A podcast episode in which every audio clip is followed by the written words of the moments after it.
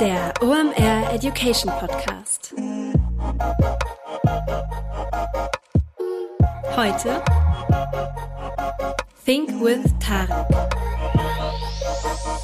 Es ist mal wieder Montag, Zeit für eine neue Folge OMR Education. Mein Name ist Rolf Herrmann, ich bin der Chefredakteur der OMR Reports. Heute heißt es wieder Think with Tarek und zwar machen wir heute Gründen Part 2. Ihr habt ja schon Teil 1 hoffentlich gehört. Wenn nicht, macht das, es lohnt sich. Das war ja so eine Art persönliches Gründerporträt von Tarek, also eigentlich wie er so die Gründung von About You persönlich miterlebt hat. Und heute werden wir mal so ein bisschen sachlicher. Das heißt, wir reden darüber, wieso das Handwerk eines Gründers aussieht. Das heißt, muss ein Gründer alles können? Wie finde ich zum Beispiel Mentoren oder sind die überhaupt so wichtig? Wie führt man und vor allem, wie findet man Personal für sein Startup? Das sind nicht nur Dinge, die dich als Gründer interessieren sollten, sondern auch, wenn du ein Team führst oder generell halt mit Menschen arbeitest. Also ich habe da auch unglaublich viel rausgezogen, obwohl ich jetzt nicht gerade in der Gründung eines Unternehmens bin. Und wir schließen ab mit einer sehr spannenden Frage. Was würde der Tarek Müller von heute, dem 15-jährigen Tarek Müller, sagen? Würde er nochmal gründen oder was sind so die Weisheiten des About You-Chefs, die er seinem 15-jährigen Ich so mitgeben würde? Und noch ein kurzer Disclaimer, das fällt uns am Ende der Episode richtig gut auf, denn wir sprechen die ganze Zeit immer nur von Gründern. Also denkt euch bitte das Gender-Sternchen immer mit. Wir haben immer vergessen, Gründerinnen zu sagen. Das ist absolut blöd, hätten wir machen sollen. Aber das fällt uns wenigstens selber noch am Ende auf und wir werden in Zukunft noch stärker den Fokus drauf legen. Also fühlt euch bitte alle angesprochen, die das hören, ist ein richtig relevantes Thema für Gründer und Gründerinnen. Jetzt noch der Präsenter der heutigen Episode und dann starten wir rein in die Episode Gründen Part 2 mit Tarek Müller. Viel Spaß. Heute mit dabei Digital Effects. Das sind SEO-Spezialisten und SEO ist ein wesentlicher Bestandteil in deinem Channel Mix, über den du mal nachdenken solltest. Denn nichts lieben wir ja in diesen Zeiten als qualitativ hochwertigen organischen Traffic. Warum? Den müssen wir nicht einkaufen. Klar, SEO ist nicht for free. Du hast da gewisse Initialisierungskosten, um das Ganze aufzubauen. Danach generieren aber gut gemachte und SEO-optimierte Inhalte qualitativ hochwertigen Traffic auf deiner Website. Warum? Was geben Leute bei Suchen ein? Fragen, Probleme, die Suche Suche nach Dienstleistungen oder Produkten und dein gut gemachter SEO-Content ist dann die Lösung dafür. Du bist da also mit Riesenschritten durch den Funnel unterwegs. Wie gut das funktioniert, zeigt ein Beispiel, was uns Digital Effects mitgebracht hat. Die haben es zum Beispiel geschafft, bei einem E-Commerce-Kunden durch SEO innerhalb von zwei Jahren den Umsatz von 3,5 Millionen auf 16 Millionen zu steigern und das Ganze zu einem Zehntel der Kosten gegenüber Google Ads. Wenn du dein persönliches SEO-Potenzial auschecken möchtest, dann geh einfach mal auf digitaleffects.de slash omeducation. Da kannst du dich nämlich für eine Beratung anmelden, um dein SEO-Potenzial einzuschätzen oder dir auch mal eine zweite Meinung einzuholen. Sicher dir also jetzt den kostenlosen SEO-Check bei Digital Effects unter digitaleffects.de slash omeducation.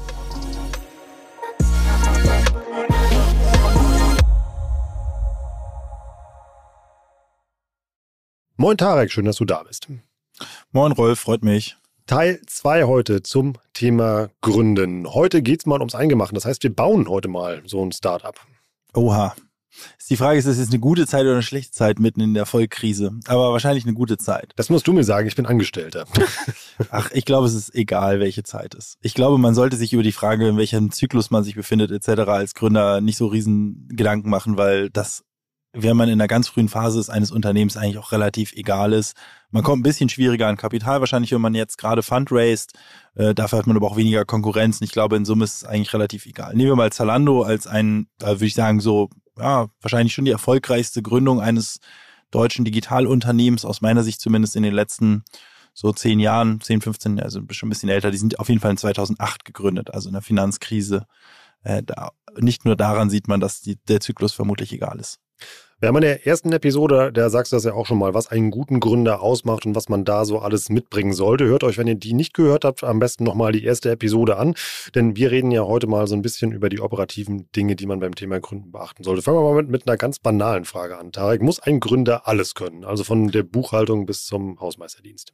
Auf gar keinen Fall. Wenn das die Anforderung wäre, gäbe es wahrscheinlich kein Unternehmen, weil selbstverständlich kein Gründer alles kann. Ähm, man kann meistens irgendwas sehr gut und ein paar Sachen ein bisschen und ein paar Sachen gar nicht. Und einerseits würde ich grundsätzlich auch empfehlen, im Team zu gründen. Ich habe tatsächlich alleine gegründet damals, aber dann festgestellt, dass Teamgründen besser ist, für mich zumindest. Und ich habe auch meine auch relativ viele Statistiken gesehen zu haben darüber, dass irgendwie Teams grundsätzlich erfolgreicher sind als Sologründer. Ähm, und dann hat man natürlich den Vorteil, dass man auch im Gründerteam bereits äh, Schwächen äh, ausgleichen kann. Und dann geht es natürlich auch darum, welche Mitarbeitenden heiert man. Und da sollte man natürlich auch schon, dass man die eigenen Defizite ausgleicht. Wie sucht man dann da dementsprechend Mitgründer aus? Weil ihr seid ja jetzt ja auch bei About You ein Team. Genau. Ähm, ich glaube, da gibt es viele Wege. Ähm, ein, eine, eine Geschichte, die ich zumindest, wenn ich so ein bisschen Revue passieren lasse, wo haben sich die Teams so kennengelernt, die mir so bekannt sind, dann sind das oft äh, Uni-Bekanntschaften beispielsweise ähm, oder auch Bekanntschaften in Unternehmungen. Also wir haben zum Beispiel auch schon Ausgründungen von About You-Mitarbeitern gesehen, die sich wiederum auch hier gefunden haben als Team, also quasi Kollegen waren. Ähm, eine, eine Konstellation, die mir noch sehr präsent ist, sind so Startup-Weekends oder generelle Startup-Wettbewerbe äh, oder so Inkubatoren, äh, wo man quasi, wenn man irgendwie gründ gründungswillig ist, hingehen kann und dann letztendlich im Team oder in der Gruppe Ideen entwickelt und ähm, dann vielleicht Ideen pitcht oder auch schon quasi an einem Wochenende so ein Hackathon zum Beispiel, aber versucht an einem Wochenende eine erste Applikation zu bauen. Und ich kenne auf jeden Fall auch einige Teams, die sich über so einen so ein Wochenende quasi kennengelernt haben äh, und vielleicht irgendeine völlig andere Idee an dem Wochenende hatten, aber gemerkt haben, sie können gut zusammenarbeiten und dann äh, gemeinsam gegründet haben. Äh, in unserem Fall, also jetzt bei About You beispielsweise, Sebastian habe ich tatsächlich übers Internet kennengelernt. Der hatte nämlich früher auch viele Webseiten und ähm, hatte so ein etwas anderes Monetarisierungsmodell und haben uns darüber halt viel ausgetauscht und dann eigentlich immer mehr zusammengearbeitet im ersten Schritt und dann irgendwann auch mal die erste Firma zusammengegründet. Das war noch vor About You und dann eben auch About You irgendwann mal. Und Hannes habe ich im Zuge eines Projektes kennengelernt. Äh, also auch quasi, kann man sagen, im Zuge der Arbeit ähm, äh, wie andere vielleicht ihre Kollegen eben kennenlernen. Also summa summarum, glaube ich, gibt es nicht das eine Rezept, wie man äh, Mitgründer kennenlernt, sondern offen sein in dem, was man aktuell tut äh, und sich umschauen, wer halt passen könnte vielleicht. Würdest du da eher dazu raten, Menschen zu suchen, die einem sehr ähnlich sind oder eigentlich genau das Gegenteil zu suchen? Ja, das ist eine gute Frage. Also ich würde natürlich erstmal sozusagen skilltechnisch immer versuchen, ähm, Leute zu finden, die in anderen Dingen gut sind als man selbst. Äh, also sprich, wenn man jetzt irgendwie der totale Finanzer ist, weiß ich nicht, ob das jetzt so, so total schlau ist, jetzt sich jetzt noch zwei andere Finanzer zu suchen und dann im Dreier Finanzergespann unterwegs zu sein, ja, sondern oft ist ja die Konstellation, man hat irgendwie einen so ein bisschen BWL-lastigeren, äh, eine BWL-lastigere Person, die dann so Operations Finance macht, eine vielleicht eher technologielastigere Person, die dann Software macht und Produkt also sofern man ein mobiles Produkt hat und dann manchmal vielleicht noch eher eine marketinglastigere Person. Äh, das ist zum Beispiel so eine Konstellation, die man häufig sieht. Ne? Ähm, und da sieht man dann ja auch, dass die äh, Skills eben unterschiedlich sind. Ähm, das ist so die eine Ebene. Die andere Ebene ist ja vielleicht so die kulturelle Ebene. Also was für ein Arbeitsethos hat man? Wie guckt man generell auf Geld verdienen, auf Business, auf Partnerschaften und so weiter? Und da glaube ich, ist dann schon vorteilhaft, wenn man da eher ähnlich ist. Also eigentlich quasi unterschiedliche Skills hat, aber ein ähnliches, sag ich mal, Mindset äh, in der Art und Weise, wie man über Business und über Dinge eben nachdenkt. Versuche das mal wie immer so ein bisschen zusammenzufassen. Also erstmal so als Gründer sollte man sich seiner eigenen Stärken bewusst sein. Und wenn man sich also Mitgründer aussucht, irgendwie ähm, können Ergänzungen halt nicht schaden, um erfolgreich zu sein, so im Team. Genau. Und auch seine eigenen Schwächen vor allen Dingen bewusst sein. Ne? Ich glaube, mhm. das ist auch ein großer Job der meisten Unternehmer, die ich so kenne, ist glaube ich, auch so die Reflexion des eigenen Handelns, ja, und der eigenen Fähigkeiten und nicht, also vor allen Dingen der Nichtfähigkeiten. Ich glaube, so seine eigenen Stärken festzustellen, das geht meistens schneller, als eigentlich so sich die Schwächen einzugestehen und auch äh, zu verstehen, wann man vielleicht einen Bias hat zu irgendwas.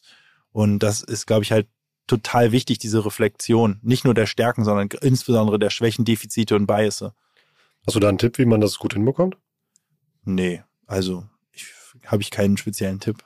Vielleicht könnte man dann ja einen Mentor mal vielleicht fragen. Das wäre nämlich meine nächste Frage, die ich mir überlegt habe. Eben halt, äh, wie findet man denn jemand, der als Mentor fungiert? Also jemand, der Erfahrung hat und mit einem teilt. Also, können ja nicht alle zu die Hülle der Löwen gehen und uns von Carsten, Carsten Maschmeyer helfen lassen. Ne? ähm, ja, ich glaube, das ist eigentlich ähnlich wie die Frage, wo findet man Mitgründer? Da gibt es dann auch wieder unzählige Wege, ähm, äh, wie man die halt finden kann. Ne? Es ist auf jeden Fall, glaube ich, ganz gut, wenn man so Mentoren hat. Ne? Aber Mentoren, also die eigenen Investoren sind ja auch auch Mentoren in gewisser Weise, Geschäftspartner, Mitgründer, was ich. Ähm, es gibt zum Beispiel auch ganz viele so Unternehmerverbände, nicht Verbände, das sind dann so, ähm, Organisationen, also EO oder YPO zum Beispiel eine EO ist Entrepreneurs Organization, ist glaube ich so die größte Unternehmerorganisation, wie auch immer man das nennt. Ähm, äh, ich bin zum Beispiel einer, die heißt ICE, äh, ähm, Emerging Young Entrepreneur Society. Ähm, ich kenne viele Unternehmer, die in solchen, äh, die sich solchen Dingen anschließen. Ähm, da findet man das gar nicht sehr ein Mentorenmodell, sondern das ist eher so eine Art Selbsthilfegruppe-Modell, ja. äh, und da gibt es ja. tatsächlich auch so strukturierte Austauschformate. Forum nennt sich eins davon bei EO beispielsweise, äh, wo man ja im Grunde genommen einmal im Monat zu so einer Art Selbsthilfegruppe zusammenkommt und sich so ein bisschen gegenseitig sein Leid klagt. Ne? Ähm, das klingt jetzt ein bisschen, ich will jetzt gar nicht ins Lächerliche ziehen, weil es wirklich genau das Gegenteil von lächerlich ist. Also es ist total hilfreich, weil man halt sich seine Probleme relativ offen gegenseitig so erzählen kann und dann erstens feststellt, dass alle irgendwie Probleme haben ähm, und andererseits halt auch Menschen findet, mit denen man eben offen über die Probleme reden kann, die da auch nachvollziehen können im Zweifel, weil die halt selbst eben in der Unternehmersituation sind und so mit diesen alltäglichen Unternehmerproblemen dann auch oft zu kämpfen haben. Also das ist, glaube ich, das eine, was ich zumindest sehe, was viele Unternehmer machen, also sich diese Anführungsstrichen Selbsthilfegruppen, das ist wirklich überhaupt nicht das richtige Wort jetzt, aber ich finde, ich weiß gerade nicht, wie man die besser bezeichnen kann, äh, also diese Gruppen, Unternehmergruppen zu finden und zum anderen eben auch Mentoren sieht man natürlich auch sehr oft, dass Leute gewisse Personen als ihre Mentoren ähm, definieren und da wiederum glaube ich, also zumindest ich sehe da wenig Pattern. Das ist von Investor über Eltern, über ehemalige Vorgesetzte vielleicht bis hin zu, weiß ich nicht, Gründer, die vielleicht schon ein Stadium weiter sind, kann das halt alles möglich sein. Also wäre jetzt für dich ein, nicht ein Must-Have zu Anfang, wenn man eben halt erfolgreich mal was gründen möchte, sondern eben halt das findet man und passiert man oder man sucht sich Hilfe, wenn man es braucht. Ja, also ich glaube, ich würde immer versuchen, eigentlich so wenig wie möglich als Must-Have zu definieren, weil das würde ja mal bedeuten, dass man quasi nicht gründet, solange man das jene nicht hat. Und äh, ein Mentor oder eine Mentorin zu haben, ist definitiv kein Must-Have für eine Gründung, würde ich sagen. Im Gegenteil, ich glaube fast, dass, äh, dass das meistens eigentlich erst mit der Gründung oder im Laufe der Gründung eigentlich kommt. Weil so die wirklich coolen, würde ich sagen, Mentoren, die, glaube ich, wollen auch schon erstmal sehen, dass man in der Lage ist, mal die ersten paar Schritte zu gehen, so, ne? Mhm. Ähm, dass sich überhaupt die Zeit lohnt, die man dann da reinsteckt, auch als aus jetzt der Mentorensicht. Also ich glaube, das würde ich definitiv nicht als Must-Have der Gründung ansehen. Also hätten wir schon mal rausgearbeitet, dass es auch nicht schaden kann, die Sache nicht zu verkopft anzugehen, wenn man, wenn, wenn man sowas macht. Was sind denn noch so häufige Fehler, die beim Gründen gemacht werden? Ja, also ich glaube, der Nummer eins Fehler ist, ist gar nicht erst zu tun, ja, indem man die Dinge zerdenkt, indem man vielleicht zu kritisch ist mit, deren eigenen, mit den eigenen Fähigkeiten.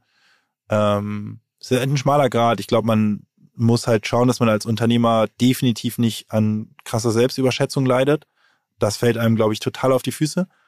Aber ähm, es gibt wahrscheinlich noch mehr Fälle, wo Leute an totaler Selbstunterschätzung leiden und deswegen gar nicht erst gründen. Und deswegen würde ich schon glauben, dass der häufigste Fehler per se ist, das überhaupt nie zu tun oder immer irgendwie einen Grund zu finden, zu sagen, es ist nicht das richtige Timing oder ich will das noch abwarten oder ich kann dies oder das noch nicht oder ich habe noch nicht den Mentor oder wie auch immer. Ich habe noch nicht die Mitgründer gefunden, die Mitgründern. Ähm, ich glaube, ich würde grundsätzlich versuchen, auch irgendwie irgendwann auch wirklich mal loszulegen. So, und dann Fehler, ganz ehrlich, jeder macht, glaube ich, unzählige Fehler. Ähm, und man muss irgendwie so ein bisschen darauf hoffen, dass die Summe der richtigen Entscheidungen halt größer ist als die Summe der Fehler. Und dass man die Fehler halt sehr schnell korrigiert und vor allen Dingen halt erkennt. Also irgendwie Reflexion, ähm, vorausschauendes Denken, der, die Ehrlichkeit der eigenen Fähigkeiten und Nichtfähigkeiten, ähm, Glück. Ähm, das sind, glaube ich, alles Faktoren, die eine große Rolle spielen, gerade am Anfang. Und dann irgendwann setzen natürlich sozusagen die jeweils äh, sozusagen geschäftsmodellspezifischen Faktoren dann ein, die natürlich darüber, die mehr beeinflussen, ob man jetzt erfolgreich ist. Und wenn man irgendwann ganz, ganz groß ist, also im Fall von About You beispielsweise spielen, dann, dann spielen irgendwann auch makroökonomische Gesamtwetterlage auf einmal eine Riesenrolle und so. Ne? Also mhm. ich glaube, so im Zyklus eines Unternehmens oder eines Unternehmers verändern sich die, verändert sich, verändert sich total, was gerade wichtig ist, ähm, um, um erfolgreich zu sein. Was ist denn so am Anfang wichtig?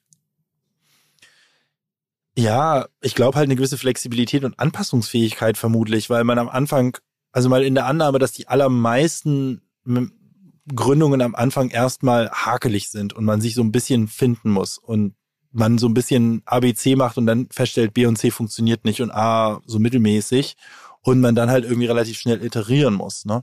Und insofern würde ich sagen, die Flexibilität, das schnelle Agieren und das schnelle Iterieren ist wahrscheinlich am Anfang aus meiner Sicht irgendwie relativ wichtig, bis man dann irgendwann auf so einem Pfad ist, wo man sagt, okay, und das funktioniert jetzt irgendwie halbwegs und das skaliere ich und dann sind wieder andere Dinge wichtig. Ne?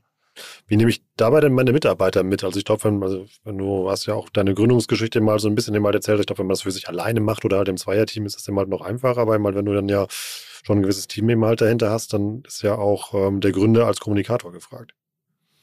Ja, also am Anfang ist, glaube ich, erstmal überhaupt die Frage, wo finde ich überhaupt Mitarbeitende, ne? Weil äh, so, wer will denn schon für so einen abgehalfterten Gründer, der chronisch pleite ist, dessen Idee irgendwie so halbwegs funktioniert, ja, irgendwie arbeiten, ja. Und das ist ja, ja in der Regel die Situation am Anfang. Ne? Das heißt, erstmal muss man ganz viel Überzeugungsarbeit leisten, irgendwen zu finden, mhm. der geradeaus gehen kann und irgendwie seinen Namen hinbekommt und irgendwie bei einem arbeiten will. Ne? Okay. Also ich sag mal, der Markt, also gerade jetzt ist es ja so, dass eine gute Person unzählige Möglichkeiten hat. Ja, und da ist ja schon wirklich die Frage, warum geht warum sollte eine gute Person in ein abgehalftetes Startup gehen, das wenig bezahlen kann und quasi chronisch kurz vor der Pleite steht, ja. Mhm. Ähm, und das heißt, es ist erstmal Überzeugungsarbeit zu leisten äh, und man muss halt auch wirklich scouten. Also man muss die Leute überzeugen. Ich glaube, wenn man glaubt, dass man ein Startup gründet, dann auf irgendwie monster.com oder irgendeiner Stellenbörse irgendwie eine Stelle ausschreibt und dann kriegt man halt geile Bewerbungen, dann ist alles vorbei. Das wird niemals passieren, sondern am Anfang sucht man sich seine ersten Mitarbeitenden irgendwie sehr aktiv im Umfeld, im Kollegenkreis, im Ex-Kollegenkreis, im Mitstudentenkreis oder wo auch immer, ja, was für auch immer einen Kreis man eben so hat äh, wo man eben erstmal erstmal rausrekrutieren kann. Ne? Und dann, glaube ich, muss man halt gucken, dass man die Leute bei Stange hält und irgendwie äh, sozusagen ihren Fähigkeiten entsprechend einsetzt. Und oft ist es so, dass quasi gerade am Anfang eines Unternehmens irgendwie auch die Mitarbeiter relativ starke Generalisten sind. Also sowohl die Gründer als auch die Mitarbeiter irgendwie alle so ein bisschen alles machen, ja, und man sehr stark, sehr individuell eigentlich die Leute irgendwie einsetzen, dass man nicht so die Teamstrukturen hat oder Abteilungsstrukturen, sowas bildet sich dann oft ja erst mit der Zeit. Mhm. Das ist, glaube ich, auch der Grund, warum quasi die Leute, die Mitarbeiter, die man am Anfang braucht, oft auch andere sind als die, die man vielleicht nach zehn Jahren braucht, wo man am Anfang halt eher Generalisten und so ein bisschen, äh, sag ich mal, Abenteurer braucht, ja. Ähm, nach zehn Jahren dann vielleicht eher Experten, äh, die Einzelmodule oder Einzelthemen eines Unternehmens dann halt sehr stark vorantreiben. Das sind dann ganz andere Profile oder auch Manager irgendwann mal, die in der Lage sind, keine Ahnung, 100 plus große Teams zu leiten und so. Also quasi die Transition von am Anfang, welche Leute braucht man eigentlich, wie gewinnt man die, zu fünf bis zehn Jahre später, welche Leute braucht man eigentlich, wie gewinnt man die und wie hält man die, ist halt schon sehr unterschiedlich. Also in der Anfangszeit eigentlich überhaupt Personal zu rekrutieren, Netzwerk unglaublich wichtig. Ja, Netzwerk und Überzeugungskraft. Ja, also am Anfang ist es schon so, dass man tendenziell sehr, sehr stark um die Leute pitcht und nicht die Leute um den Job. Hm. Weil der Pitch halt so schlecht ist. So viel Arbeit, wenig Geld. Viel Arbeit, wenig Geld, wenig, also wenig sozusagen externe Anerkennung, äh, hm. hohes Risiko, dass es überhaupt nichts wird und ja, meistens kriegt man dann noch eine hohe Upside, wenn es dann doch was wird, indem man so eine Art Mitarbeiterbeteiligung quasi den ersten Mitarbeitenden anbietet, ne? Aber ja, und also ne, ne, das ist ja auch klar, was wen man da anlockt. Man lockt halt schon so ein bisschen die Abenteurer an. Das ist ja auch gut so. Genau, die braucht man ja auch am Anfang. Ne? Mhm. Ähm, aber ja, ist jetzt äh, nicht, äh, also ich sag mal, wenn wenn wenn jetzt du irgendwie, weiß ich nicht, äh, Mathematik an einer guten Uni studiert hast und irgendwie einen Einserabschluss hast, ja, dann kriegst du halt irgendwie 50 Jobangebote von coolen Firmen mit hohen Gehältern, ja, und äh, wenn du dich proaktiv nach einem Job umsuchst, dann umguckst, wirst du jetzt nicht dich bei der Firma bewerben, von der du noch nie gehört hast und die irgendwie das geringste Gehalt bezahlt. Ne? So, also in, insofern, wenn du aber als Startup dann diese Person gewinnen willst, dann musst du dich um die Person kümmern äh, und und musst die irgendwie proaktiv gewinnen ne? und akquirieren, wie so einen Kunden auch. Ne? Und ihn dann für die oder sie dann eben halt für die Idee speziell begeistern. Also was man da baut und was man da aufbaut. Ja, für die Idee, für die Idee, genau, aber auch für die Opportunity, weil ich glaube auch tatsächlich, dass es auch für den Mitarbeitenden durchaus sehr viel Sinn machen kann, in so ein Umfeld zu gehen, ja, versus einem About You oder einem VW oder Bayersdorf oder keine Ahnung was, ja. Mhm. Ähm, weil auch der, also nicht nur die Gründer in der Regel eine total krasse Lernkurve durchlaufen, sondern ja auch die ersten Mitarbeiter, eben weil sie generalistisch eingesetzt werden können, ja. Und wenn es klappen sollte, in der Regel, dann haben sie auch echt einen Jackpot, weil einerseits quasi finanziell das ähm, sehr, sehr gut ausgehen kann. Also wenn man sich so anguckt, diese, die ersten mit, das ist ja sieht man ja oft, wenn die Firmen public gehen, ja, äh, äh, also quasi in die Börse gehen, dass dann bestimmte Mitarbeiter da wirklich Millionen verdient haben. Das sind ja oft die Mitarbeiter, die am Anfang dabei waren, weil sie halt diese Mitarbeiterbeteiligung am Anfang bekommen haben. Mhm. Punkt eins und Punkt zwei sind das auch quasi natürlich, wenn äh, wenn wenn man einer der ersten Mitarbeitenden ist und einen guten Job macht und dann wächst das Unternehmen und plötzlich tausend Mitarbeiter, ist die Wahrscheinlichkeit, dass man dass die tausend Mitarbeiter in der Hierarchie, sag ich mal, tendenziell unter einem sind, natürlich sehr sehr hoch. Also, also man hat sehr sehr viel Upside-Potenzial monetär, auch auf die Karriere bezogen. Würde ich aber noch nicht mal, ich würde noch nicht mal sagen, dass das die Motivation sein sollte. Ich finde, die größte Upside ist halt diese Möglichkeit, den, die einen eigenen Job sehr stark zu gestalten, als Mitarbeiter in einem Startup und halt in sehr viele Dinge sehr guten Einblick zu bekommen und diese Lernkurven mitzugehen. Selbst wenn es scheitert, glaube ich, lernt man in einem Startup extrem viel. Insofern finde ich persönlich, dass es total Sinn machen kann für total gute Mitarbeiter, irgendwie Jobangebote von allen möglichen Firmen abzulehnen und in ein Startup reinzugehen. Nichtsdestotrotz wird der Mitarbeiter mit einer extrem hohen Wahrscheinlichkeit diesen Job nicht auf einer Stellenanzeige sehen, sondern irgendwie über Netzwerk so ein Matchmaking halt stattfinden oder auf so einem Startup-Weekend oder irgendein Gründer hält einen Vortrag in der Uni oder ne, irgendwie so kommen die mhm. Konstellationen dann oft ja zustande. Ne? Die Abenteurer, die ich dann für mein Team gewinne, müssen die zwangsläufig Ahnung von dem haben, was man da tut? Also jetzt produktseitig? Kommt ein bisschen aufs Geschäftsmodell an, würde ich sagen. Also ich glaube, wenn man ein Auto bauen will, dann macht schon Sinn, dass die Mitarbeiter einen Plan haben von Auto bauen, weil das ein, eher ein Handwerk ist in meinen Augen. Wenn man jetzt eine Website bauen will, über die man Mode verkauft, über Smartphone, da hat eh vorher noch nie jemand gemacht. Also woher soll da jemand Erfahrung haben? Ne? Ja. Wie ist das beim Gründer? Also muss der jede Station, jeden Produktionsschritt, jede Facette des Geschäfts perfekt kennen? Kommt, finde ich, auch aufs Geschäftsmodell an. Also ich glaube, je handwerkslastiger Handwerk in Anführungsstrichen, ja, also mhm. ähm, handwerkslastiger eine Gründung ist, desto mehr ist es wichtig, dass die Gründerperson dahinter sich damit auch auskennt. Mhm. Also wenn man keine Ahnung, Medizintechnik Startup gründet, dann würde ich schon denken, macht das schon Sinn, wenn man sich mit Medizintechnik auskennt, ne? Mhm.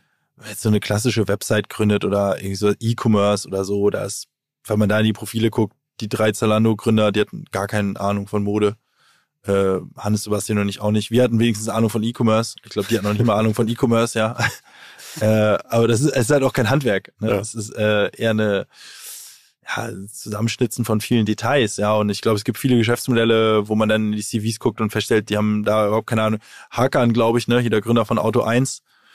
Ich glaube, der hat wirklich gar keine Ahnung gehabt von Autos, ja, mhm. und ist jetzt quasi der größte Gebrauchtwagenhändler, was weiß ich, Deutschlands, Europas. Ich weiß jetzt nicht, aber also man sieht halt, es gibt wirklich viele Gründungen, wo die Leute wirklich keine Ahnung hatten von dem, was sie da tun, äh, sondern irgendwie die Zusammenhänge im E-Commerce kannten oder grobes betriebswirtschaftliches Verständnis oder was weiß ich was. Auf der anderen Seite gibt es natürlich auch unzählige Gründungen, äh, Biontech oder ja andere, wo also absolut klar ist, diese Gründung wäre nie so erfolgreich gewesen, wenn die Gründer nicht total viel äh, Startwissen mitgebracht hätten.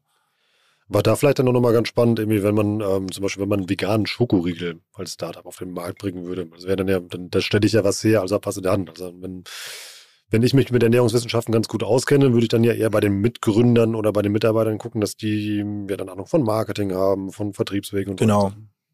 Genau, das sehe ich auch so, ja. Wie arbeite ich denn mit so einem ganzen Sack voller Abenteurer? Das stelle ich mir nicht so einfach vor. Ja, es ist schon ja, es ist so ein bisschen Chaos am Anfang meistens, ne? Mhm. Und man muss halt irgendwie gucken, dass man dieses Chaos irgendwie gemanagt bekommt und halt irgendwie produktiv bekommt, ne? Wie behält man da als Gründer die Übersicht? Weil es ist ja alles wichtig.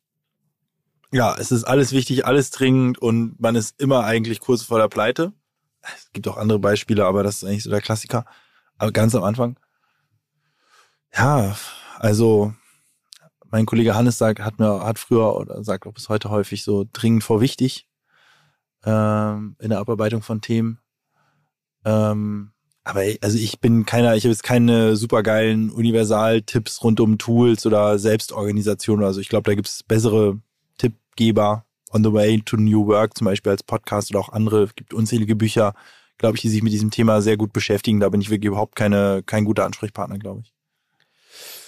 Wie wachse ich denn mit meinem Unternehmen? Weil darum geht es ja. Also wir haben ja eben jetzt, also wir haben unser Team zusammengestellt, wir haben eben halt eine Idee, eben, wir haben unsere Mitgründer halt eben ausgesucht und sind jetzt eben halt ganz gut unterwegs. Und jetzt soll das Ganze sehr erfolgreich werden. Wie schaffe ich das denn? Das glaube ich sehr branchenindividuell, was da so das richtige Rezept ist. Also das ist sehr unterschiedlich zwischen, weiß ich nicht, der vegane Schokoriegel, die Software Company und der E-Commerce Firma ähm, glaube ich, sehr unterschiedliche Mittel. Lass uns doch mal den Schokoriegel nehmen. Was muss ich denn da machen?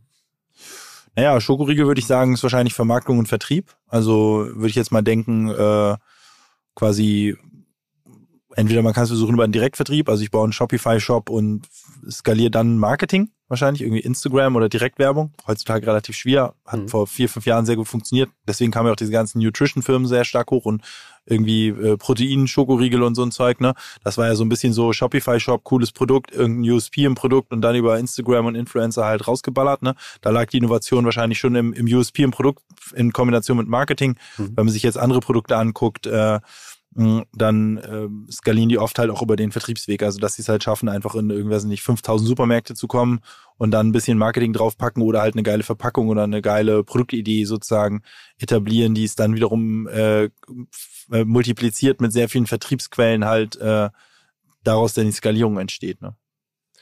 Und wie mache ich das bei einem Digitalprodukt? Kommt ein bisschen darauf an, was. Also Software ist in der Regel auch wieder die Kombination aus einem sehr guten Produkt. Ich meine, das ist sowieso immer irgendwie klar, es muss ein gutes Produkt sein, mit einem, was irgendwie ein Kundenproblem löst, ne? Mhm. So und äh, beim Software, wenn du jetzt Software verkaufst, ist oft auch Sales dann sehr wichtig. Also wie baust du einen Struktursales, einen Strukturvertrieb auf, also ein, äh, ein Sales, wo du irgendwie Sales Marketing, wo du dafür sorgst, dass deine potenziellen Kunden von dir wissen und dann im nächsten Schritt so, sie aber auch irgendwie kontaktierst und äh, quasi in die Pitch-Situation kommst. Äh, bei E-Commerce ist es im Grunde genommen die effiziente Kundengewinnung über Performance Marketing äh, der große Hebel. Also wie schaffst du es sozusagen sehr effizient, Hunderttausende von Kunden über Performance Marketing Kanäle anzusprechen, mit sehr geringen Streuverlusten, sehr möglichst geringe Kundenakquisitionskosten zu generieren. Auch hier brauchst du natürlich wieder ein gutes Produkt und einen kommunizierbaren USP. Und dann den gewonnenen Neukunden in seiner Lebenszeit möglichst häufig zu einer Wiederbestellung zu bringen und damit möglichst viel Deckungsbeitrag über Zeit mit dem jeweiligen Kunden zu generieren. Also Customer Acquisition Cost und Customer Lifetime Value sind da so die zwei Stichworte. Das würde ich sagen, sind so meistens so die zwei Metriken, auf die es ankommt in der, in der Skalierung von E-Commerce. Und das Team baut man dann dementsprechend um diese Herausforderungen herum. Ja, das ist schwer zu sagen. Also ich, das Team, das, da gibt es, glaube ich, auch wieder kein Universalrezept, äh, wie man jetzt ein Team aufbaut würde ich sagen. Also es gibt so, so viele unterschiedliche Formen, wie man eine Organisation strukturieren kann. Und dann gibt es ja auch wieder ganz viele unterschiedliche Formen der Abarbeitung. Also so mal ein Stichwort genannt ist Wasserfall versus ähm, quasi agile ähm, Arbeitsmethoden, analog Scrum. Also es gibt da, glaube ich, nicht dieses eine Geheimrezept, wie man eine Organisation aufbaut, ob man eher in Abteilungen oder eher in so einer Art Matrizenlogik die Organisation aufbaut, wie man dann auch arbeitet, eher Wasserfall, eher Scrum, eher, keine Ahnung, gibt es auch unzählige Organisationsmodelle, da gibt es ja auch haufenweise Bücher über das Thema. Da ist mein Eindruck so, es gibt jetzt nicht so diese eine, diese eine Formel für Erfolg, äh, sondern es gibt halt für alle möglichen Arbeitsformen, alle möglichen Beispiele, wo es erfolgreich war. Und am Ende muss man wahrscheinlich irgendwie so ein bisschen die Form finden, die zum Unternehmen, zur DNA und zum Geschäftsmodell halt am besten passt.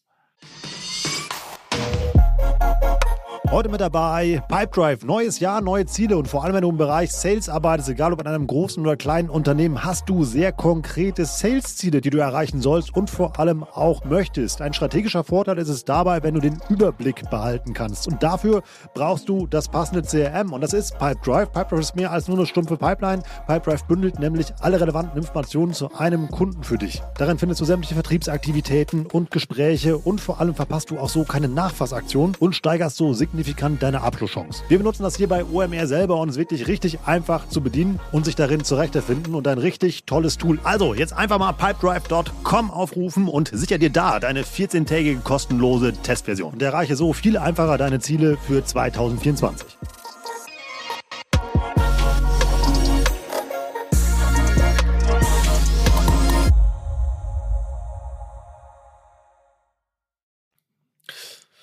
lass uns mal noch ein bisschen bei den Marketingkanälen bleiben. Wie identifiziere ich denn die Marketingkanäle, die für mein Startup die attraktivsten sind?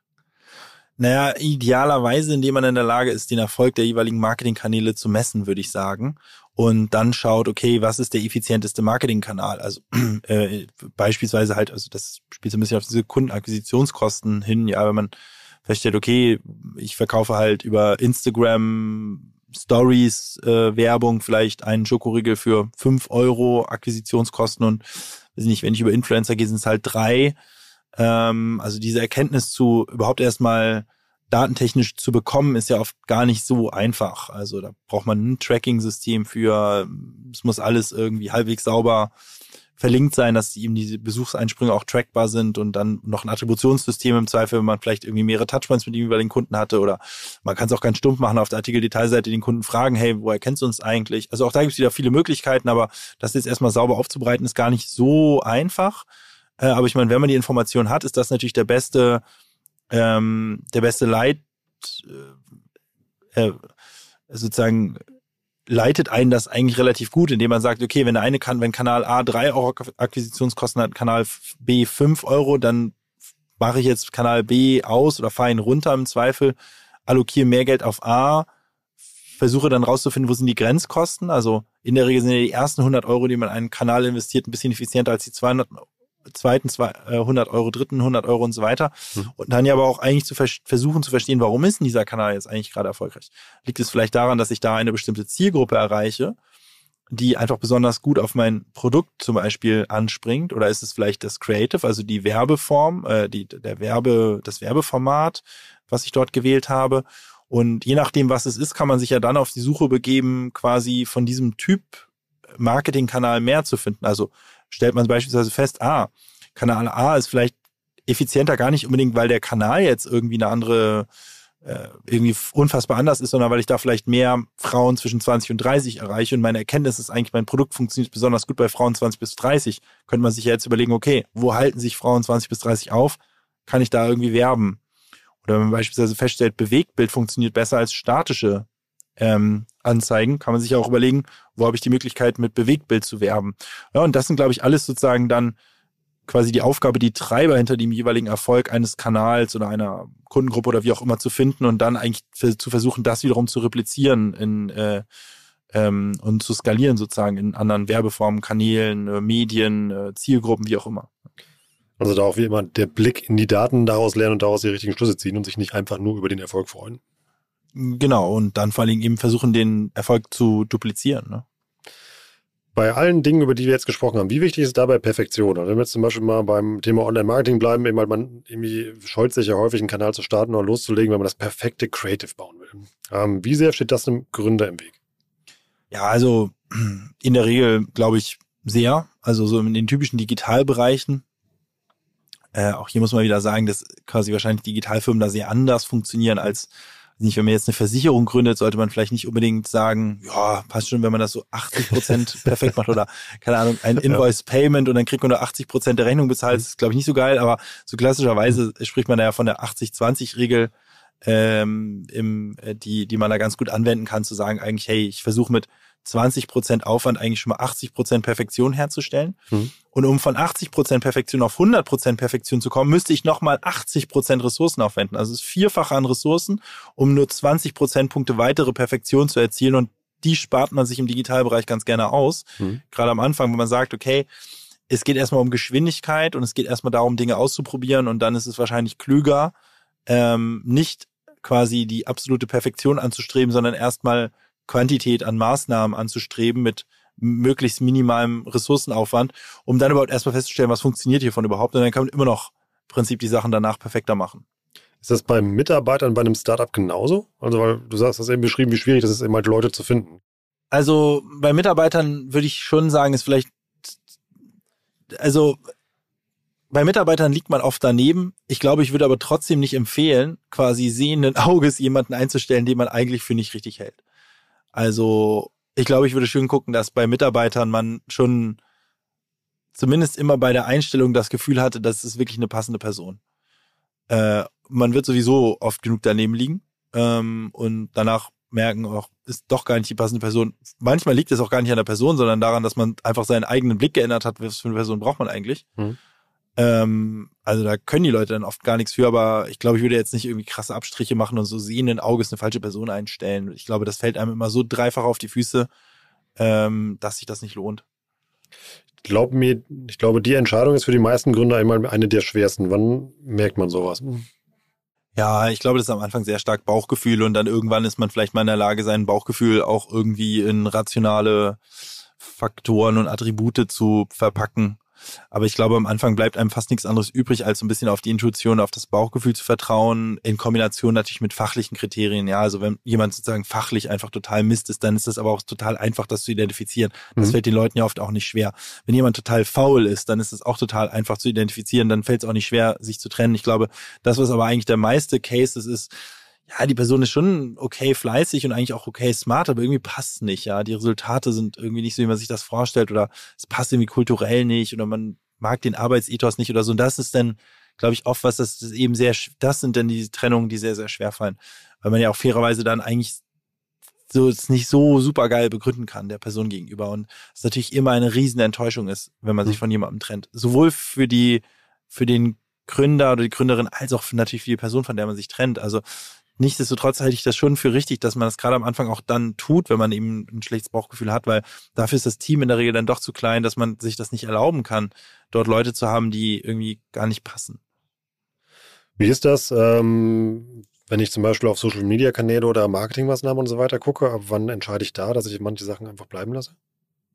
Mm, das hängt, denke ich, schon ein bisschen von dem eigenen, von der eigenen Kapitalausstattung ab. Ähm, wenn ich irgendwie kurz vor vom kurz davor bin, kein Geld mehr auf dem Konto zu haben, würde ich halt deutlich schneller diese Entscheidung treffen. Wenn ich irgendwie über, überflutet wurde mit Geld, weil irgendein verrückter Investor mir halt auch viel Geld gegeben hat, dann kann man vielleicht ein bisschen länger darauf hoffen, dass sich dann das doch noch dreht. Aber grundsätzlich würde ich immer sagen, wenn die eigenen Return on Investment Ziele nicht erreicht sind, dann muss man sich schon die Frage stellen, warum man weiter spendet. Und die einzige Begründung kann sein, dass man glaubt, man erreicht das noch über Effizienzoptimierung. Und mhm. das ist auch gar nicht so ein doofer Grund weil wir bei About You sehen das auch immer wieder, wenn wir in neue Kanäle gehen, dass die erstmal unsere Return on Investment Ziele gar nicht erreichen. Wir dann aber sehen, okay, wir haben jetzt hier irgendwie das Creative optimiert, wird ein bisschen besser, wir haben das Targeting ein bisschen angepasst, wird ein bisschen besser, sodass man dann sagen kann, okay, wir sind heute zwar deutlich unter unseren Return on Investment Zielen, aber die Kurve zeigt gerade in die richtige Richtung. Wir glauben, die, diese Linie quasi der Kosteneffizienz äh, oder der Effizienz im Generellen, die wird halt weitergeführt, sodass man dann irgendwann schon die Return on Investment Ziele erreicht und dann halt einen neuen Kanal hat, den man skalieren kann. Das kann ja schon auch ein großer Grund dafür sein, dass man in Kanal, also weiter in einen Kanal rein investiert. Aber das hängt natürlich ein bisschen davon ab, in welchem Stadium ist man, kann man sich das erlauben, wie confident ist man, dass man die Ziele auch irgendwann erreicht, äh, wie groß kann dieser Kanal überhaupt werden, lohnt sich überhaupt der Aufwand. Ja. Lass uns als letzten Punkt gerade mal noch das, das, das Geldproblem lösen. Also du hast ja gesagt, irgendwie Gründer mhm. sind meistens irgendwie chronisch pleite. Irgendwie, du hast eben von einem verrückten Investor gesprochen, der vorbeikommt. Äh, wie finde ich so ein Mittelding? Ja, also, also der Ablauf ist, ist ja am Anfang eigentlich oft, packt man irgendwie sein eigenes Geld rein oder, oder irgendwie, man nennt das oft FFF, Friends, Fools and Families, äh, die man, die man irgendwie anpumpt. Ähm, und im zweiten Schritt dann im Business Angel im, oder Business Angels und im dritten Schritt dann Venture Capital, im vierten Schritt Private Equity und dann im fünften Schritt geht man an die Börse. Äh, das ist äh, so der, ich sag mal so im Digitalbereich zumindest oft der klassische Weg. Ich glaube, früher, wenn man 50 Jahre zurückguckt, dann war das überhaupt nicht der Weg. Da, da hat man ein Unternehmen gegründet, dann hat man einen Euro Profit gemacht, dann hat man den einen Euro Profit reinvestiert, daraus zwei gemacht. Dann hat man mit Banken gesprochen, Banken haben einem vielleicht ein Darlehen gegeben. Also das war ja so früher eigentlich äh, vor 50 Jahren der klassische Weg. So habe ich auch angefangen, also minus der Banken. Ich habe komme aus dem typischen akademischen Mittelstandshaushalt, Mama Ärztin, Papa Redakteur, es keine Möglichkeit gab, dass meine Eltern mir irgendwie Geld geben oder sowas. Ähm, und habe meinen ersten Euro verdient und aus 1 Euro 2 gemacht, aus 2 Euro 4, aus 4 Euro 8. Ne? Also insofern, diesen Weg, den ich gerade beschrieben habe mit Friends, Fools and Family, Business Angel, VC und so, ist auf jeden Fall mal nicht der einzige Weg, wie man gründen kann, sondern man kann auch nach wie vor gründen, indem man irgendwas findet, womit man ein bisschen Geld verdient, Zweifel freiberufliche Tätigkeit. Ne? Nehmen wir jetzt mal aber den Weg auf quasi, den so die meisten heute in der Digitalbranche gehen, dann äh, ist es in der Regel so, dass man versucht mit dem allerersten Geld eigentlich so eine Art Minimal Viable Product zu produzieren äh, und damit irgendwie eine Beweisführung herzustellen, dass das, was man machen will, irgendwie Sinn ergibt. Hm. Ja, äh, bleiben wir vielleicht beim veganen Schokoriegel, man kocht den veganen Schokoriegel zu Hause, dann stellt man sich äh, irgendwie an die Straße und verkauft das Zeug. Äh, dafür brauchen wir erstmal gar kein Geld. Ähm, und dann stellt man vielleicht fest, oh, die Leute haben Bock auf veganen Schokoriegel mit Erdbeergeschmack äh, und nicht mit Minzgeschmack und, äh, weiß ich nicht, Vanille ist der Vollhit. Und dann versucht man vielleicht davon wegzukommen, dass man das selbst kocht, sondern irgendwie eine kleine Produktion aufzubauen und dafür nimmt man vielleicht mal erst das Geld auf. Mhm. Und dann versucht man nochmal die Beweisführung zu machen, dass es vielleicht im Vertrieb auch skalierbar ist, indem man einen Online-Shop aufsetzt äh, und ein bisschen Marketing drauf wirft und das dann vielleicht der Schritt, wo man eben den, die Business Angel dann aufnimmt. äh, und dann damit vielleicht auch vielleicht erst einen Großhandelsvertrieb anwirft oder sowas und dann äh, hat man es geschafft in Deutschland und bewiesen, funktioniert und dann geht man vielleicht zum VC und nimmt Geld auf, um das dann zu internationalisieren. Ja, ähm, äh, und dann nimmt man im nächsten Schritt nochmal Geld auf, um quasi Produktpalette zu erweitern, nicht nur vegane Schokoriegel, sondern auch vegane Nudeln und äh, veganes irgendwas eben zu machen. Also quasi vertikalisiert die Vertriebskette und horizontalisiert das Angebot. Äh, das ist jetzt mal so irgendwie ganz mal holzschnittsartig, würde ich mal sagen, oft so ein äh, oft so eine so eine Reihenfolge an Geldaufnahme, die man in dieser typischen Berliner Gründerszene eben so äh, so sieht. Äh, was aber bei weitem nicht heißt, ist mir auch wichtig zu sagen, dass das jetzt die einzige Möglichkeit ist. Rolf, du arbeitest bei OMR, auch ein Unternehmen, das mit eigenem Geld aufgebaut wurde. Man nennt das Bootstrapped, ja, so in der Branche, also nicht irgendwie mit Investorengeld.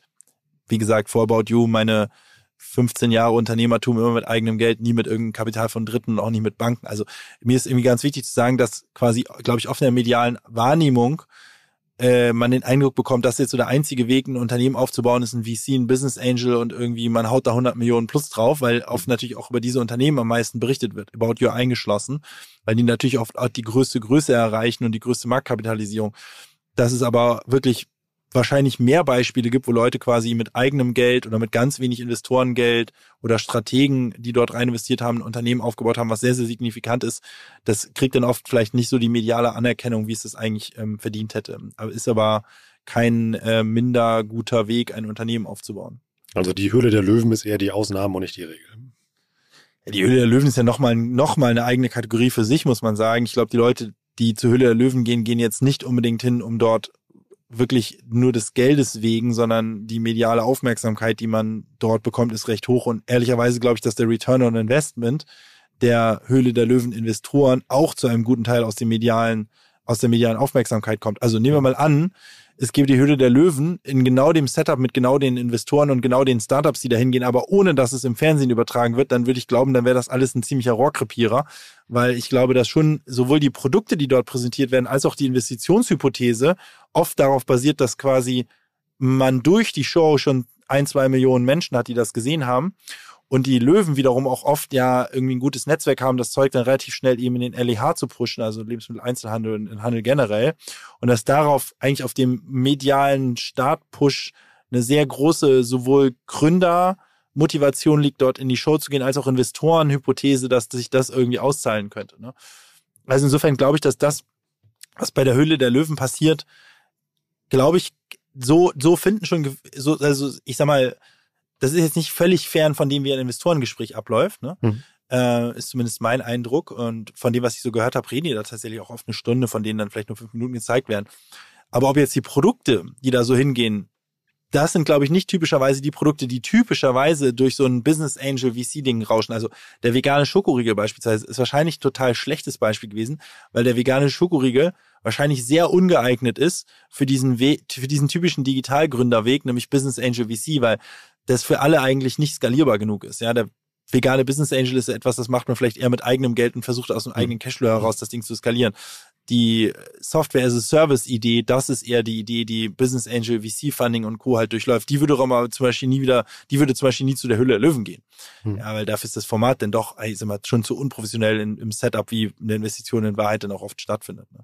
Also der Marktplatz für vegane Produkte wäre das dann als Gegenbeispiel. Ja, also der vegane Schokoriegel ist natürlich das überprädestinierte Höhle der Löwen-Produkt, muss man ganz ja. klar sagen. Ne? Die, die, der echte Wert in dem Digitalökosystem wird ja aber nicht durch irgendwie so Produkte, die im LEH landen, äh, generiert, sondern, und das ist ja dann auch oft wirklich die Hülle der Löwen-Geschichten, äh, sondern äh, ich sag mal, wenn man sich jetzt mal anguckt, so die typischen Digital- Erfolge, die Deutschland hervorgebracht hat, äh, Zalando, weiß ich nicht, N26, Auto 1, mhm. äh, Delivery Hero, HelloFresh, ja, das sind, glaube ich, alles keine Unternehmen, die, die in so eine Show gegangen wären, sondern die sind dann wirklich eher in so einem professionelleren äh, Business Angel VC Setup äh, oder Inkubatoren Setup irgendwie entstanden. Ne?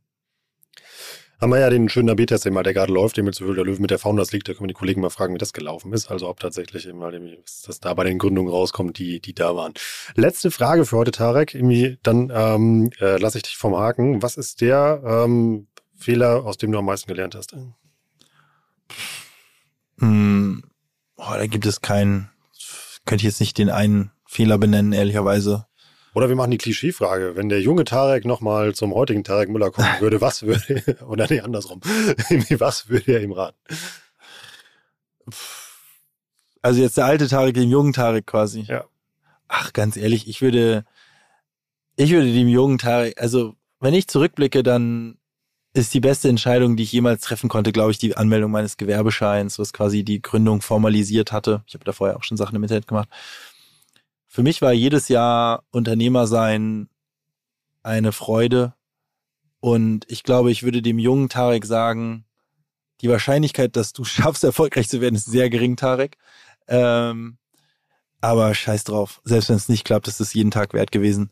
Ähm, und es hat bei mir jetzt geklappt, irgendwie finanziell und irgendwie alles ja irgendwie ganz gut ausgegangen ähm, in Phasen. Jetzt gerade ist natürlich auf jeden Fall mal mit Aktienkurs und Co. eine Phase, die nicht gut ist, die ich mir so auch nicht vorgestellt habe, die mir auch leid tut für diejenigen, die in uns rein investiert haben, ähm, die wir auch ändern wollen. Also insofern, ich bin jetzt nicht glücklich monetär über die letzten zwölf Monate und über das, was unsere Investoren äh, daraus gezogen haben, aber jetzt mal das größere Gesamtbild angenommen, finde ich halt, dass Gründen einem solche Freiheiten bietet, sich auszuprobieren, Dinge zu lernen, den eigenen Tag zu gestalten, dass selbst wenn ich heute quasi wissen würde, ist alles gescheitert und ich bin Barkeeper, ähm, es ist überhaupt kein negativer Touch auf Barkeeper, das ist, ist immer nur mein, mein Plan B, also sagen, ja, also wenn alles schief läuft, dann Barkeeper ich halt und verdiene mir mein Geld halt in Nachtschichten und würde wieder neu gründen. Und ich glaube, wenn ich heute wüsste, es hat alles nicht geklappt, ich bin verschuldet, meine Firmen sind alle pleite gegangen und ich sitze jetzt an der Bar und hassel mir mein Trinkgeld zusammen für eine nächste Gründung und der 15-jährige Tarek würde zu mir kommen, ich würde ihm sagen, mach's trotzdem, ist egal. Weil für mich Lebensqualität äh, ist eine solche, also Lebens, auch eine solche Lebenseinschränkung natürlich bedeutet, weil man viel arbeitet und äh, einfach halt 24-7 letztendlich im Dienst ist, ja, in gewisser Weise. Aber für mich persönlich ist es das total wert, diese Lebenseinschränkung für den Benefit quasi dieser Freiheit, den eigenen Tag zu gestalten, den eigenen Gedanken nachzugehen. Und das völlig sogar losgelöst von allen monetären Geschichten oder irgendwelchen Erfolgen. Ich würde es immer, immer wieder machen. Und ich, und ich glaube, ich würde meinem 15-jährigen Ich sagen, es gibt keinen Königsweg. Ich, ist, für alles, was ich irgendwann mal dachte, das ist jetzt so der Königsweg, um erfolgreich zu werden, habe ich danach unzählige Beispiele gesehen, wo es Leute genau andersrum gemacht haben oder es ist einfach so, man muss da durch, man, man muss viel lernen. Es gibt total harte Phasen, es gibt total schöne Phasen und ich glaube, man sollte in den harten Phasen nicht zu sehr den Kopf in den Sand stecken und man sollte in den guten Phasen nicht zu sehr überschwänglich in Jubel verfallen, weil auf gute Phasen folgen schlechte Phasen, auf schlechte Phasen folgen gute Phasen. Irgendwann versteht man einfach, mein Gott, es ist eine Achterbahnfahrt äh, und man muss irgendwie Konstanz äh, in der Performance äh, an den Tag legen und dann äh, und dann wird's vielleicht was oder auch nicht. Und aber ist auch egal. Ich, ich finde, es ist trotzdem ist es das wert. Und ich kann jedem nur empfehlen zu gründen, nicht zu lange zu warten wir sind, wir haben sehr, ähm, sehr schlecht hier quasi gegendert, Rolf, ja, äh, weil wir immer, also, also äh, ist auch, finde ich, wichtig sozusagen auch nochmal zu sagen, dass ich kann nicht nur jeden motivieren zu gründen, ich finde auch insbesondere Frauen sollten deutlich stärker motiviert werden oder bestärkt werden vielleicht. Ähm, alle sollten bestärkt werden im Zweifel, aber wir haben halt eine klare Unterrepräsentanz von Frauen ähm, im Unternehmertum und auch das gilt es irgendwie zu ändern und ähm, ja, ich kann nur sagen, aus meiner Sicht spricht halt irgendwie nichts dagegen. Und plus, ich finde noch, vielleicht das als allerletzten Punkt, ich finde auch, es gibt kein perfektes Timing in der, in der gesamt äh, makroökonomischen Lage und ich glaube, es gibt auch kein perfektes Alter. Ich glaube, man kann mit 50, 60 genauso gut gründen wie mit 15 oder 20 und alles hat seine Vor- und Nachteile. Der Vorteil von der jungen Gründung, ähm, ist, dass man im Prinzip nichts zu verlieren hat. Ja, also wenn man mit 18, 19 gründet und man fährt gegen die Wand, interessiert es ja niemanden. Das ist ja nicht mal eine Lücke im Lebenslauf. Das interessiert mhm. ja wirklich fucking niemanden. Das kommt im Zweifel sogar gut an bei irgendwelchen Recruitern oder sowas. Ne? Und man hat in der Regel auch jetzt keine großen finanziellen Ansprüche und muss jetzt nicht irgendwie eine Familie mit fünf Kindern durchbringen oder so. Ne?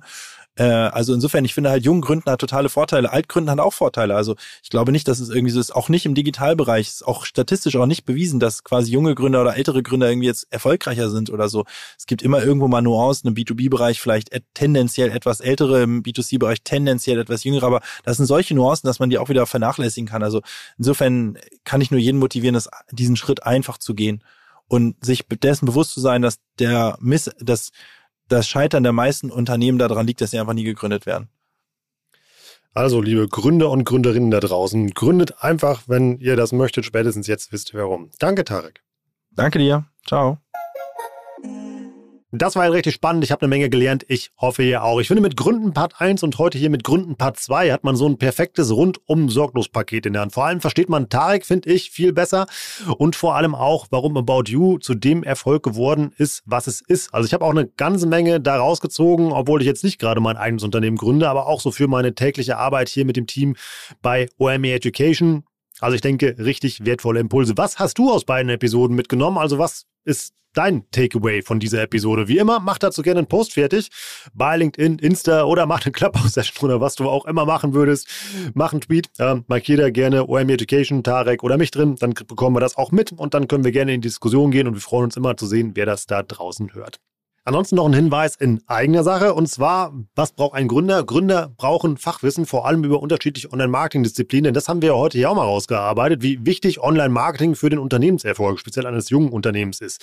Wie identifiziere ich den richtigen Kanal? Wie kann ich mich da richtig positionieren? Ja, du kannst dir sofort dafür eine Agentur suchen oder du liest dir das erstmal für verhältnismäßig kleines, faires Geld selber an und da empfehle ich dir unsere OMR Reports. Die findest du unter omr.com slash report. Und die schreiben mir, das weißt du ja, mit den klügsten Köpfen der Szene. Und das ist eigentlich immer so eine Art Gebrauchsanweisung. Wie kann ich es mal perfekt richtig machen? Dann kannst du es entweder selber sofort in die Tat umsetzen oder halt, wenn du mit einer Agentur zusammenarbeitest, weißt du ganz genau, erzählen die dir da Mist oder eben schicken die dir ein Angebot um die Ecke, was viel zu übertrieben ist. Oder ist der Pitch von denen einfach nur fair und haben die wirklich Ahnung?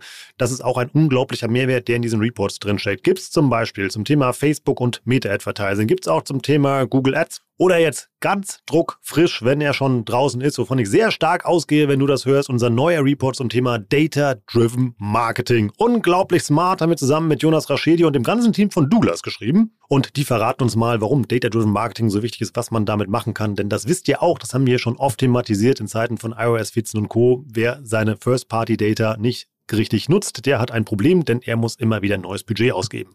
Also, sei klug, Hol dir den passenden OMR-Report, den findest du unter omr.com slash report und mit dem Gutscheincode Warenkorb bekommst du auch noch 10% auf deinen OMR-Report. Ansonsten, was kannst du uns noch Gutes tun? Ähm, guck einfach mal nach links und rechts, wer dir gegenüber neben dir sitzt, äh, falls du im Büro bist und nicht gerade das beim Sport hörst und sag einfach mal, hey, ich höre ja einen coolen Podcast, OMR Education, kommt jeden Monat raus, da kann man was mitnehmen und was lernen.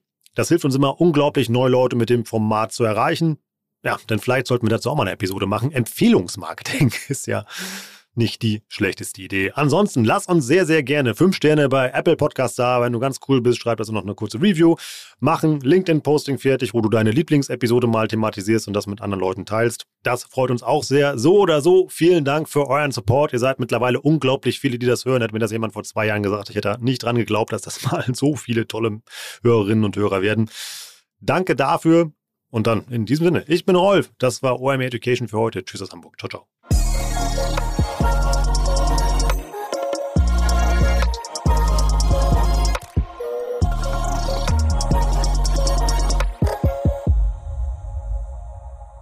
Dieser Podcast wird produziert von Podstars